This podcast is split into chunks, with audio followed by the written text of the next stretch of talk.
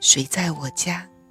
海灵格家庭系统排列第六章第六节：要解决问题，不要盯着问题。问：我常常怀疑自己，能不能让某些人停下来？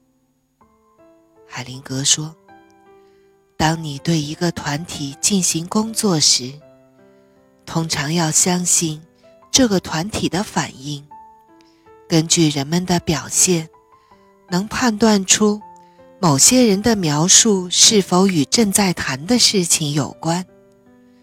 如果人们不能安静下来，那就表明没有关系，就要打断这个人。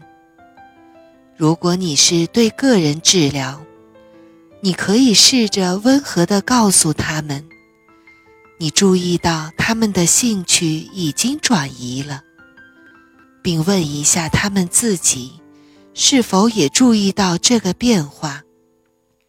看看他们对这个过程是否感兴趣。这是一种既能阻断他们，又不会太难堪的方法。问：我不理解。对问题正确的描述是什么意思？我想，对于一个问题有很多种可供选择的描述，可以从不同的角度来理解，其中很多都可能会有帮助。海灵格说：“什么是正确的，并不是首先考虑的事情，它不是有用就是没用。”正确的描述，首先要能提供解决问题的办法。你需要的仅此而已。但是，就算找到一个好的解决办法，还要看当事人能不能实现它。当人们沿着一条特定的路，例如一条痛苦的路走下去的时候，他们是带着爱走这条路的，他们的爱可能是被歪曲了的，是盲目的爱。明白这一点是很重要的。没有他们的同意，你不要干预太多。故事：聪明的爆裂声，在遥远南海的某个地方。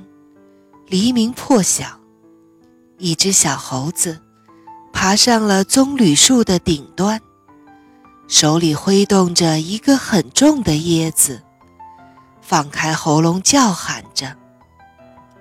一只骆驼听到声音，来到了附近，抬头看着树，问道：“怎么回事？”“我在等待大象女王。”我要在他的头上砸开这只椰子，准能让他头昏脑胀。骆驼想，这到底是怎么回事？中午时分，一只狮子经过，听到小猴子发出的声音后，看了看他，问：“你需要什么吗？”“是的！”小猴子大叫着说。我要找大象女王，我要在她的头上砸开这只椰子，打得她脑袋开花。狮子想：真有这个必要吗？下午，一只犀牛经过，觉得小猴子很奇怪，看了看他，问道：“你有毛病？”我正在等大象女王。我要在他头上砸开这只椰子，直到他看不见、听不着为止。犀牛想，他真的有问题。晚上，大象女王自己来了，她的背在棕榈树上蹭了蹭，长鼻子伸到上面，卷起一些叶子。树上，却是要多平静有多平静。他见到小猴子，看了看他，问道：“你不是有什么要求吗？”猴子回答：“没有，一点都没有，真的。今天早些时候，我曾胡说八道过，请您不要认真好吗？”大象女王想，他还真有点问题。他看了看远处的象群，便拖着重步离开了。小猴子静静地思考着。过了一段时间，他拿着椰子从树上下来，在岩石上砸了起来。终于把它砸开了。接着，他喝起了椰子汁，吃起了椰子肉。